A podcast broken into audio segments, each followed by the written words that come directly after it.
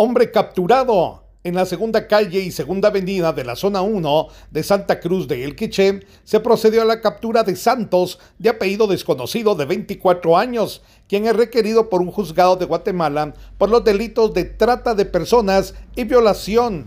La orden es correspondiente al 2 de febrero del año en curso.